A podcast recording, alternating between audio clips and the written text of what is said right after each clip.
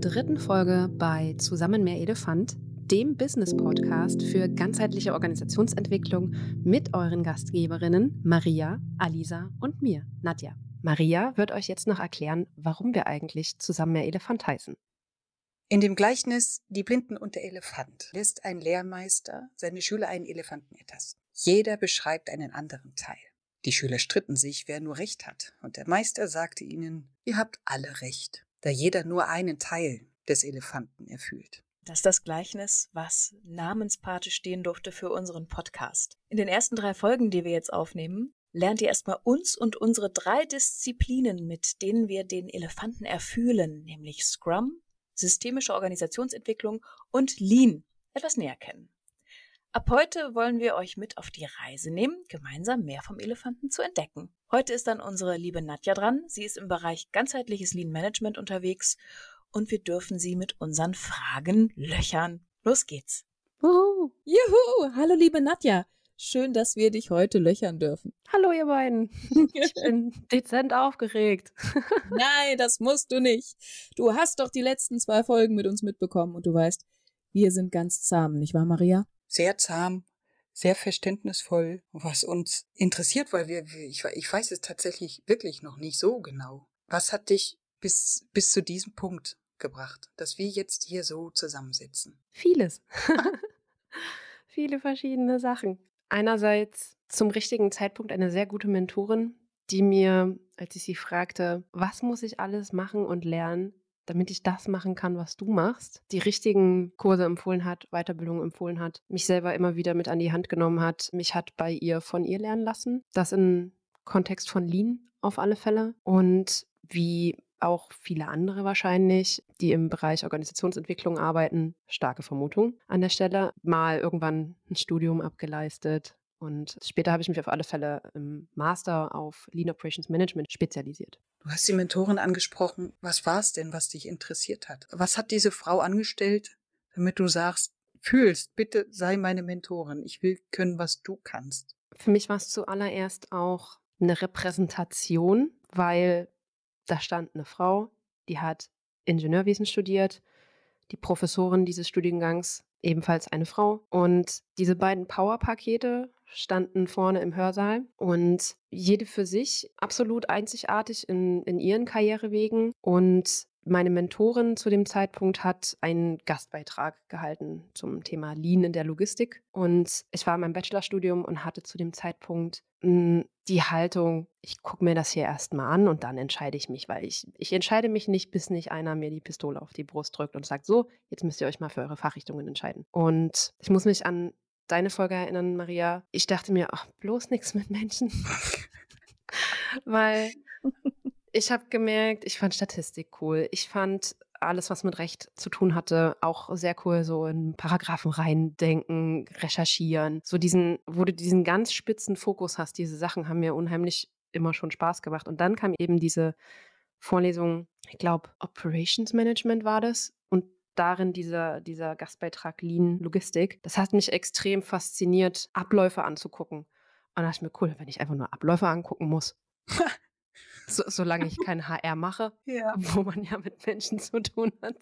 Okay. Also soll jetzt nicht, soll jetzt bitte niemanden downgraden, der im Personalwesen arbeitet, ne? Nee, um Gottes Willen. Okay, ja. okay. Und was ist dann passiert? Ich habe mich dann dazu entschieden, als es darum ging, die Abschlussarbeiten, die Bachelorarbeiten zu schreiben, und auch da davor schon die Fachpraktika zu machen, habe ich bei dieser Dame angefragt, bei ihr das, das Praktikum dann machen zu dürfen während des Studiums. Es hat halt mega Spaß gemacht, weil einerseits die Arbeitsatmosphäre mega offen war. Ich bin sofort zu sämtlichen Kundinnen mit hingefahren und habe das als sehr ähm, erfrischend empfunden, weil für mich auch ein universitäres Studium sehr, sehr weit weg vom Praktischen war und ich eher, ich mag Praxis ich mag, wenn das, was mir einer in der Theorie erzählt, mir das irgendwie in Bildern dargestellt werden kann oder ich mir das angucken kann und er sagt, pass auf, das geht so und so, guck, siehst du da, schaffe ich das eher zu lernen und, und das war für mich halt so eine super Verknüpfung von dem, was in der Vorlesung war, das mal in der Realität zu sehen. Und da hat sich das für mich gefestigt, mehr Lust auf Lean zu haben, in diesem Thema vertiefen zu wollen, recherchieren zu wollen, für Menschen bessere Arbeitsatmosphären zu schaffen. Das hat mich fasziniert. So, Nadja, ich meine, wir haben jetzt natürlich schon eine grobe Ahnung, aber ich habe das Gefühl, vielleicht bringe ich doch was durcheinander. Wann war denn dieses Studium? Hast du direkt nach deiner Schule, nach dem äh, Abitur zum Beispiel, studiert oder war da noch was dazwischen? Wie ist das bei dir? Wir haben ja in den letzten Folgen schon geteilt, wie die schön geschwungenen Lebenswege von, von äh, Maria und auch von mir, wie die aussehen und oder ausgesehen haben und haben da recht gutes Feedback für bekommen, einfach fürs Teilen. Wie kann es wie kann's auch gehen? Wie lief das bei dir? Also mein Studium war 2009. Ich habe Abitur gemacht 2005. Das heißt, dazwischen ist noch was passiert.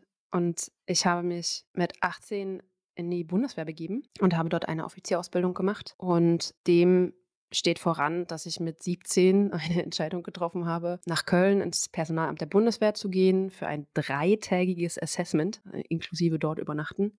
Nightmare. Wow. Habe ich das laut gesagt? Okay, nee, ich frage gleich ja, noch nach. Okay. Genau, die Einladung war, da war ich dann schon 18 und das Krasseste war, dir wird dann, es, es, werden über die drei Tage mehr Leute reduziert, weil in diesem Assessment mehr und mehr Leute aus verschiedenen Stufen dann rausfallen. Und dann sitzen da so ein paar Leute, alle 18, manche 17. Du kriegst dann halt deinen Vertrag, ne? Und ich denke mir so, ich muss erst mit meinen Eltern besprechen. Aber nee, weil du gehst aus diesem Raum, wenn du unterschrieben hast. Ähm, weil du bist ja da hingegangen und wolltest, wolltest ja das Assessment machen. Das heißt, du hast schon vorher eigentlich die Entscheidung getroffen, du möchtest das machen. Die, die 17 waren, durften diesen Vertrag mit nach Hause nehmen, weil sie natürlich nicht ohne ihre Eltern was unterschreiben sollten. Und ich saß da da und dachte, habe dieses Ding ausgefüllt. Ich habe das Teil immer noch. Und wann immer ich da auf meine Handschrift gucke, sehe ich, was ich da gedacht habe und dachte mir so, ja krass, du unterschreibst jetzt hier einfach mal für die nächsten Jahrzehnte. Okay, soll, wird schon passen. also das war so absolut surreal. Und äh, dann ging am, am 1.7.2005 wurde ich eingezogen und ich weiß noch, normalerweise hast du in der ersten Grundausbildungswoche, darf niemand am Wochenende nach Hause fahren. Und ich sag dann so, aber ich habe doch am Samstag Abiball. also durfte ich dann, oh durfte ich dann nach meiner ersten Woche äh, samstags ausnahmsweise nach Hause fahren und hat dann mein Abiballkleid an, noch Dreck unter den Fingernägeln von der Ausbildung. Also es hat so, und dann bupp, wieder Sonntag angereist und dann ging es Montag weiter. Oh, wow. Also wir, wir haben ja nur zwei, wir haben Alisa und mich, ich fange jetzt an zu stammeln. Ich frage mich gerade die ganze Zeit, was muss passieren, wenn du jetzt zurückguckst, damit eine, ein junger Mensch sagt, ich möchte zur Bundeswehr. Also ich, ich, ich frage wirklich, weil das ist mir nicht mal manche Lebenswege, äh, auch die später, Beamtenlaufbahn zum Beispiel, das hatte ich nicht mal gedacht, dass das geht. Also es war komplett raus aus meiner Wirklichkeit, dass sowas überhaupt möglich ist. Irre, aber deswegen, was war da los? Ich habe mit 16 ein Schülerpraktikum in der Kaserne bei uns gemacht. okay. Also ich hatte keinen Plan, was ich machen wollte und ich hatte keine Lust, in irgendeinem Büro zu sitzen. Ich, ich, kann, ich kann es heute noch nicht mal ertragen, immer an denselben Ort physisch zu sein. Das ist, das ist, was das ich die ganze Zeit habe. Und mich hat es damals absolut krank gemacht, daran zu denken, ich müsste mich jetzt schon für ein Studium zu entscheiden. Und mich hat es krank gemacht, mich für eine Ausbildung von etwas einzutragen, nur weil man ja Ausbildung macht. Weiß nicht, es, es hat, hat für mich nicht gepasst und ich wollte auch nicht bei uns in der Stadt bleiben. Ich wollte, also für mich dachte ich, da ist doch noch, da ist doch noch mehr. Und dann war ich auch immer schon, ich habe schon immer Sport und Bewegung geliebt. Und ähm, mein Vater kam irgendwann auf die Idee, du, äh, frag doch mal, wir haben ja doch so einen Kontakt, äh, der Arbeit in der Kaserne frag den doch mal, ob du da Praktikum machen kannst. So, und eine, zufälligerweise stellte sich heraus, eine Freundin, die dann später Sportwissenschaften studiert hat, die war auch da. Und dann sind wir da jeden Früh mit dem Fahrrad in die Kaserne gedackelt, in der Kaserne umgezogen, Uniform angezogen. Also kriegst, hast du mit 16 Uniform gekriegt. Da wurden die sogenannten Hoheitsabzeichen, also alles, was mit Deutschlandflagge ist und wo irgendwelche anderen Abzeichen drauf sind, es wurde abgeklebt mit grünem Gaffertape, damit auch jeder sieht, dass du nur Praktikantin bist und kein richtiger Soldat. Und äh, da hat sich erstmalig für mich rausgestellt, dass ich das doch alles gar nicht so blöd mache, was mir da als Aufgaben gegeben wird. Und der coolste Teil war dann immer nachmittags über die Hindernisbahn. ich hatte cool Bewegung. Also du, du, darfst ja auch während deiner Dienstzeit Sport machen. Ja? Da, wo jeder andere sagt, oh, ich muss mir irgendwie die Sport einplanen äh, nach der Arbeit, das ist da integriert, das ist total cool. Und ich, ich hatte Bock auf die also natürlich gehst du nicht wegen Sport zur Bundeswehr. Ne? Das war das eine, was in mir zu, zur Bundeswehr gepasst hat. Und die andere Sache war, als ich 1999 gelesen habe, dass wir im Kosovo tätig sind, also unsere Armee, hatte ich irgendwann mit ein paar Leuten das Gespräch, die gesagt haben, ja, und sozial engagieren oder an irgendwelchen Projekten mitmachen. Und dann dachte ich mir, okay, aber wenn du dich hier in Deutschland engagierst, dann kommst du ja nicht dahin, dann kommst du ja nicht dahin, um dort zu helfen. Und dann habe ich mir irgendwie gedacht, okay, irgendwann irgendein Weg da rein muss es ja geben. Und ich wollte, das ist der dritte Aspekt an mir, fundiert mir eine Meinung darüber bilden. Also dachte ich mir, okay, gehe ich rein in dieses System, versuche zu verstehen, was wir da machen, versuche das zu lernen, versuche vielleicht Teil davon zu sein und alles mitzunehmen, was damit einhergeht mit dieser Verantwortung. Und da hatte ich auch Lust drauf. Und gepaart mit dem, dass eben diese Offizierausbildung angeboten wird mit dem Studium, weil ich mir gedacht habe, ich will irgendwann studieren, aber jetzt ist mir zu stressig, mich mit 17, 18 für ein Studium zu entscheiden. Das heißt, dein Studium gehörte im Endeffekt von Anfang an zu diesem Paket dazu. Und es war klar, dass du in dieses Studium dann übergehen wirst und hattest da dann die Inspiration, weiter in Richtung Lean zu schauen. Genau.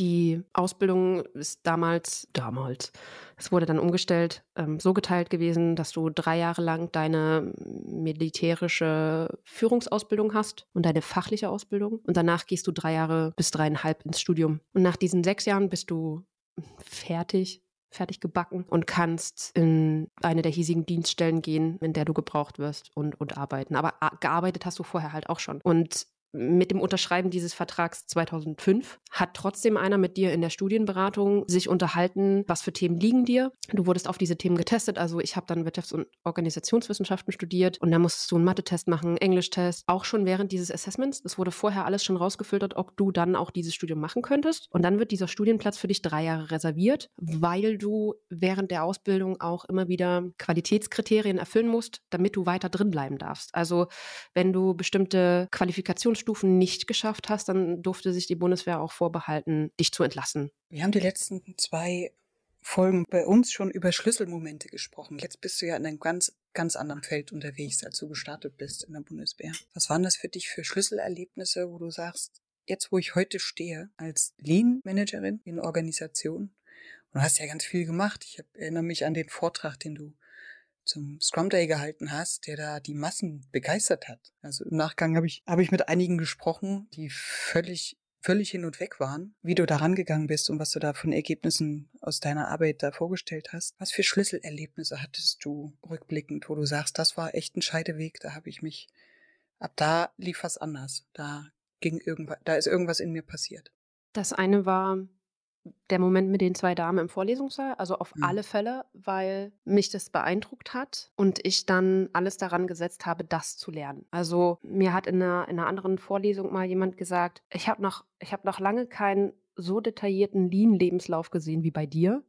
Und nicht mal mein Chef hat so einen. Also das fand ich, das fand ich krass, das, weil mir das nicht so bewusst war. Und die andere, die andere Sache war, ich bin frühzeitig aus der Bundeswehr rausgegangen, weil ich besagtes Studium wegen meiner einzigen in meinem ganzen Leben Drittprüfung nicht geschafft habe. Und das ist dann so ein Kriterium, wo die Bundeswehr sagt, ja, ciao, Kakao ist vorbei. Da ist dann auch egal, was du in deiner militärischen Ausbildung gelernt hast. Es ist ein Qualitätskriterium und dein Vertrag endet dann zu dem Zeitpunkt, auf den du festgesetzt wurdest. Und es war bei mir acht Jahre. Also bin ich nach diesen acht Jahren rausgegangen und ich hatte genau ein Jahr Zeit ab diesem Moment, wo ich erfahren habe, diese, dass ich diese Prüfung nicht geschafft hatte, ähm, mir zu überlegen, was ich jetzt machen will. Und dann habe ich gesagt, okay, Vollgas auf Lean. Also nur das oder nichts. Und es hat anscheinend bisher geklappt.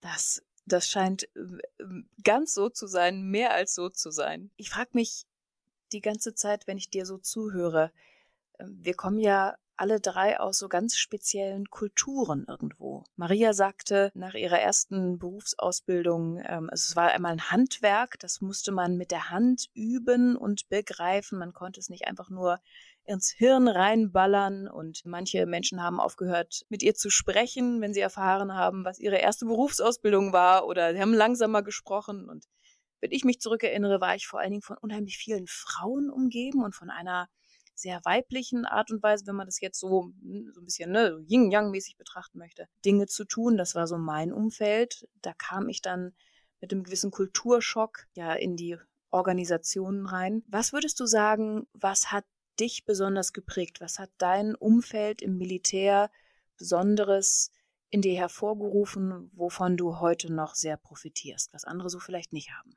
Auf alle Fälle der Führungsaspekt, weil was viele nicht wissen, du lernst und du übst führen. Du lernst, wie das geht und du bekommst auch Zeit dafür, das zu lernen. Und du bekommst auch permanent Feedback, wie du das machst. Weil du wirst auf sogenannte Führungspraktika geschickt. Und alle anderen drumherum, die kennen Leute, die gut führen. Und wenn du dann als Offizier, Anwärterin da hinkommst und denkst, oh, jetzt, jetzt führe ich euch mal. Die werden dir schon was erzählen, wie du zu führen hast. und heutzutage, oder zu dem Zeitpunkt, als ich aus der Bundeswehr ausgeschieden bin, 2013, also vor zehn Jahren, war ich immer, dachte ich mir immer, ach krass, mit so wenig Führung kommen Unternehmen aus. Okay, wenn es klappt.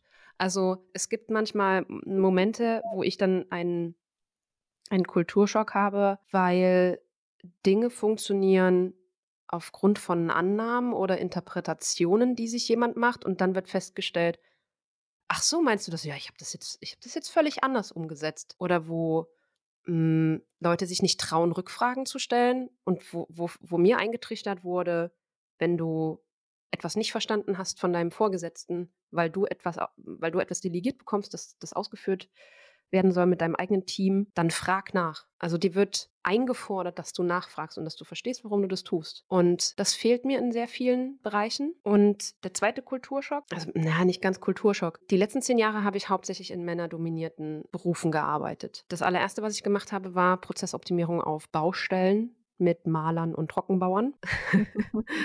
also du darfst, ich durfte noch erstmal einen Monat lang Baustellenpraktikum machen, bevor ich da irgendwelche Prozesse optimiere, weil da lässt sich ja auch keiner wow, was sagen. Herrlich. Also übelst cool. Übelst cool. Es war richtig Auf jeden Fall. Mega Spaß gemacht. Ja. Und dann habe ich aber festgestellt, und ich dachte zu manchen Zeitpunkten, die Bundeswehr ist ein bisschen angestaubt und dann bin ich in die Wirtschaft gekommen und dachte mir, krass, hier ist ja richtig angestaubt. Weil der, der, der größte Kulturschock war für mich, dass zu verstehen, dass Frauen so wenig zugetraut wird, zu verstehen, dass aus dem Geschlecht immer eine Sache gemacht wird. Das hatte ich in meinem Bundeswehr-Kokon nicht, weil ich da eine Uniform anhatte. Ich wurde aufgrund des Bewertungssystems, wie du in deinem Offizier-Ranking über eine ganze Klasse bewertet wirst, wirst du aufgrund von Skills bewertet. Und es gibt da keine Spalte für weiblich, ja, sondern alle werden über das gleiche Raster bewertet, außer beim Sport. Ne? Und das, da dachte ich mir, das kann doch nicht sein. Warum, warum gibt es so wenig wie mich in Führungspositionen, in Managementpositionen, in anderen Bereichen? Habe ich, hab ich nicht verstanden. Wow. Das war also, der zweite Kulturschock, ja. Ich muss sagen, das überrascht mich. Ich hätte es mir fast andersrum vorgestellt. Ja. Dass du als Alisa, ich, wollt, ich, ne? ich weiß nicht, wie dir das geht, aber Nadja hat gerade ein paar Vorurteile zerstört. Total. Wie sollen wir jetzt weiterleben, Maria? Wie sollen wir jetzt hier weitermachen? Ich, ich, ich weiß gar nicht. Folge aus. Folge aus. ich hätte es mir genau andersrum vorgestellt. Könnt direkt anpacken. Wenn ich aber so überlege, im Musical-Kontext, ja meine erste Ausbildung gemacht habe, hätte ich jetzt auch in der Rückschau immer erzählt, das ist ein eher äh, frauenfreundliches Milieu. wie er da in den Künsten unterwegs sind und die ganzen Damen, die schon früh Ballett gemacht haben und gesungen haben und so weiter. Aber das ist im Endeffekt auch nicht so. Die meisten Rollen sind für Herren und man kann als Frau äh, sehr froh sein, wenn man ähm, da was abbekommt. So sehr, sehr spannend. Mm, ich will dazu noch ergänzen, es ist ja, es ist ja gar nicht so lange her, also 2001, als Frauen in allen anderen Streitkräften überhaupt in der Bundeswehr zugelassen wurden. Das bedeutet, seit 2001 dürfen Frauen in jeder anderen Tätigkeit der Bundeswehr all das machen, was Männer vorher gemacht haben, nicht nur im Sanitätsdienst. Und dadurch besteht grundsätzlich die Anforderung, dass du das Gleiche leistest wie alle anderen Männer. Also das ist, das ist ein bisschen was, was es halt anstrengend macht oder gemacht hat, weil du natürlich mit den, mit allen anderen gemessen wurdest. Es gab eben nicht diese Sonderfrauenbehandlung oder, ah ja, wenn es zu schwer ist, dann kürzt er halt ab. Ja, ist nicht. Und das ist aber was, wo du, was ich jetzt rückblickend als so wichtig für meine persönliche Entwicklung herausgestellt hat, dass dieses, wir behandeln alle gleich in, in der Ausbildung, wir fordern von allen das Gleiche ein, wir fordern von allen die, die Konsequenz, die, die Wichtigkeit, dass Entscheidungen getroffen werden, dass wir die Leute ordentlich führen, dass wir mit den Leuten ordentlich umgehen, dass wir das, was wir haben, was uns anvertraut wird, dass wir damit bewusst umgehen. Alle gleich. Und das sehe ich in manchen Stellen nicht. Du wirst halt ein, einerseits für Sachen eingeteilt, es wird nicht geguckt, macht das ein Mann oder eine Frau. Bin so gespannt auf unsere weiteren Folgen. Ja, man muss ja sagen, wir haben das hier mit ein bisschen äh, Selbstsucht auch äh, angefangen. Ich möchte zum Beispiel unheimlich gern, unheimlich viel mehr über, über Lean lernen und zwar auch von Nadja. Weil du ähm, mir, ja, oder uns schon dann und wann ein bisschen was hast fallen lassen, ein paar Brotkrumen. Ich bin total heiß darauf, mehr davon zu hören. Und da tauchen wir auf jeden Fall ja auch noch etwas mehr ein. Was wäre denn etwas, was du an deinem heutigen Beruf besonders liebst? Menschen beim Umdenken zu helfen. Und da waren sie wieder die Menschen. Da waren sie wieder die Menschen.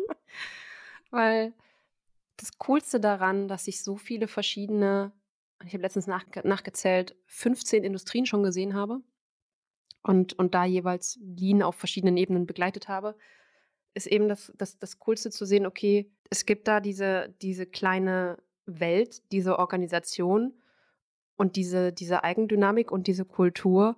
Und stellst jedes mir wieder die Frage, okay, wie, wie können wir das jetzt hier platzieren? Was würde das mit den Leuten machen? Wie können wir manchen Leuten dabei helfen zu sagen, guck mal, wir, wir schaffen damit vielleicht auch gesündere Arbeitsplätze, wir schaffen vielleicht auch Entlastung, wir schaffen vielleicht ein weiteres Fortbestehen für die Firma und zu sehen, wie bei Menschen auch manchmal in mehrtägigen Trainings am nächsten Tag so, so ein Dominostein umgeklappt ist und, und Dinge, die, die vorher mit einer absoluten Abwehr aufgenommen wurden. Ich denke mir dann immer, einmal eine Nacht drüber schlafen und dann zweiten Tag Training sind die besten Trainings in meiner Welt. Und dann kommen die Leute morgens zu dir und sagen, ich habe ich hab da nochmal drüber nachgedacht. Ich fand, ich fand das richtig doof, was du gestern gesagt hast, aber ich habe nochmal drüber nachgedacht. Das ist gar nicht mal so blöd ich, ich probiere das mal nächste Woche aus. Also das sind so, weil ich mir denke, ja geil. Und diese Momente dafür, dafür mache ich das auch. Einfach mal kurz bei den Leuten den Kopf aufzumachen, vielleicht was Neues reinzukippen und dann zu gucken, was passiert, ohne, ohne Zwang oder ohne zu sagen, du, du, wenn du jetzt hier keinen Lean machst, dann kannst du aber gucken, wo du bleibst. Also ich meine, es entscheidet ja jeder selber, was, was er oder sie aus einem Training mitnimmt, was ihn, Marie würde sagen, anpinkt und, und wo, wo eine Resonanz damit da ist. Und das sind mhm. coole Sachen, wenn die Leute sich dann auch freuen, so, ey, guck mal, ich hab, du warst jetzt einen Monat nicht da, guck mal, ich habe da was gemacht und dann zeigen sie dir das. Ja. Wie sie sich optimiert haben und dann denke ich mir, dafür mache ich das. Dafür, dass du darüber nachdenkst, wie du aus, wie du jeden Montag Bock hast, das zu machen, was du letzte Woche gemacht hast.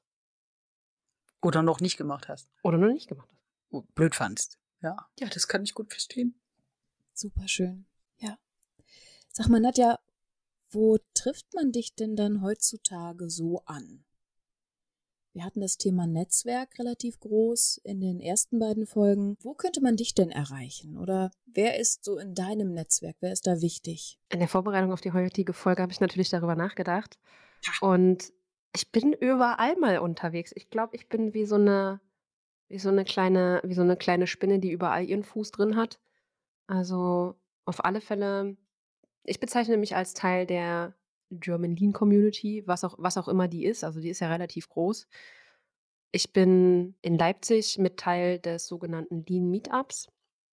Wir machen viermal im Jahr Veranstaltungen für alle möglichen Lean-Interessierten, die auch mal teilen wollen, wann ihr Job schwer wird und was die Community so für Tipps hat. Und ansonsten natürlich die Scrum Community seit zwei Jahren. Ja. Bei der ich ja auch zu Gast sein darf. Und ansonsten, also man trifft mich, man trifft mich eigentlich überall an. Ich bin so umtriebig, heißt das, glaube ich. Ich weiß auch, dass ich früher in der, in der Schule nie immer zu einer Gruppe an Leuten gehört habe, sondern eher da fand ich was cool, da habe ich mal mitgeredet, dann war ich mal da, dann war ich mal da. Ich bin auch europäisch sehr stark vernetzt. Ich habe mit einem norwegischen Kollegen mal zusammen einen Artikel und ein Paper geschrieben. Und ähm, das hat auch mega Spaß gemacht, auch zu, zu verstehen, wie, wie in Norwegen Lean gedacht wird. Und ähm, da, das hat jetzt nichts mit kulturellen Aspekten zu tun, sondern einfach, wie es die Leute umsetzen und wie es dort organisiert wird. In Finnland ähm, habe ich die letzten vier Jahre ein paar Kontakte aufgebaut und es ist halt einfach total toll, sich in ganz Europa mit den Leuten zu unterhalten oder auch mit Leuten aus China zu unterhalten, wie, wie die das umsetzen, wie die das sehen, ne? Weil alles ist Lean. Alles, jeder, der mal Lean gemacht hat, du kannst es auf den ganzen Erdball anwenden. Du musst halt aufpassen, in welcher Kultur du dich bewegst. Das war gerade so wunderbar. Was jetzt alle Zuhörenden nicht sehen, was wir nur beschreiben können, ist, wie bei Maria so zwei Sternchen aus den Augen rausgekommen sind. Alles ist Lean. Maria, stimmt das? Ja, äh, alles ist lean. Ja, woran ich tatsächlich gedacht habe, ist, ja geil, wie viel wir eben noch nicht sehen. Im Moment ist alles lean. Alisa, ich weiß aus unseren Gesprächen, da war ganz mhm. viel Scrum. Da mhm. war ganz viel Agilität und in, ich denke ganz viel in diesem systemischen Denken drin. Und darum geht's uns ja. Ja.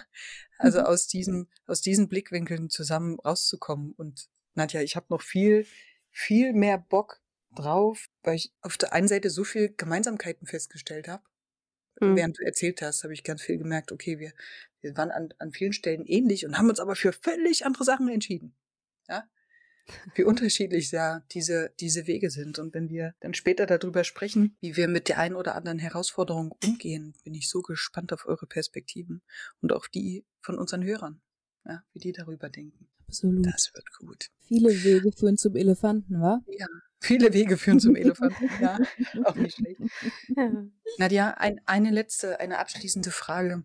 Du hattest jetzt dein Netzwerk angesprochen. Wir haben über dein Netzwerk gesprochen und auch über deinen internationalen Kontext und die Kontakte und dieses Olle Lean Management ist ja international unterwegs, deswegen finde ich das ganz großartig. Welche Herausforderungen siehst du denn in den nächsten Jahren? Die sind auf verschiedensten Ebenen. Also einerseits ist es für mich das Wichtigste, dass alle Firmen, die irgendwann mal mit Lean angefangen haben, verstehen, dass das Thema nicht vor und nach der Produktion aufhört. Hm. Und dass zurück zu, zu Ursprungsquellen von, von Leuten, die das Thema erstmalig beschrieben haben, darüber gesprochen haben, es erstmalig umgesetzt haben, dass da geguckt wird, warum funktioniert das? Und nicht sich einfach ein, ein Bild zu nehmen, weil das Bild 80 Mal abgedruckt wurde und gesagt wird, ja, das müssen wir anders machen, weil wir sind ja nicht in Japan. Und, und dann irgendwas davon übrig bleibt, das darin resultiert, dass dieses Thema nur in der Produktion angewendet wird. Und dass beispielsweise in Unternehmungen ganze Betriebsvereinbarungen geschlossen werden, dass dieses Thema auch nur in der Produktion angewendet werden darf und die Leute im Office nichts damit zu tun haben. Auch nicht der Einkauf, auch nicht der Verkauf und so weiter. Und das ist nach wie vor immer noch eine Herausforderung. James Womack, der Autor des Buches The Machine That Changed the World und auch von Lean Thinking, hat ähm, 2019 in Finnland auf einer Konferenz gesagt, er stellt immer noch fest, dass Lean wie, wie so ein hübsch zurechtgemachtes Schaufenster in vielen Unternehmen ist, aber nicht weiterdringt. Und er ähm, hätte das nie gedacht, dass nach so vielen Jahren, seit er diese Bücher auf den Markt gebracht hat, dass es immer noch so ist.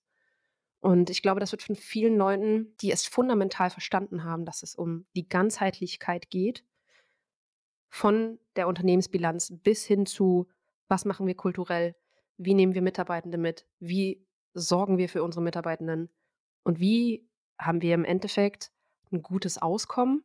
Thema Auskommen habe ich von Mari Furukawa Kaspari.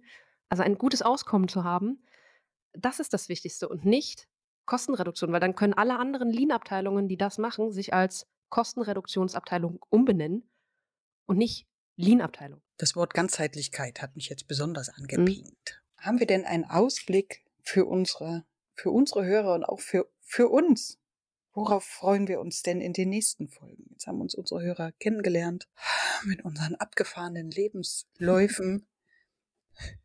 Und trotzdem sind wir zusammengekommen. Es ist so schön. Ja, Jetzt ich, habt ihr, ich glaube, wir haben ganz viel über so Kauderwelsch und vielleicht noch Kauderwelsch gesprochen, Lean Management. Und eigentlich geht's doch immer um die Menschen. Ich glaube, damit sind wir gestartet. Richtig. Wollen wir einfach mal darüber sprechen? Was heißt das eigentlich?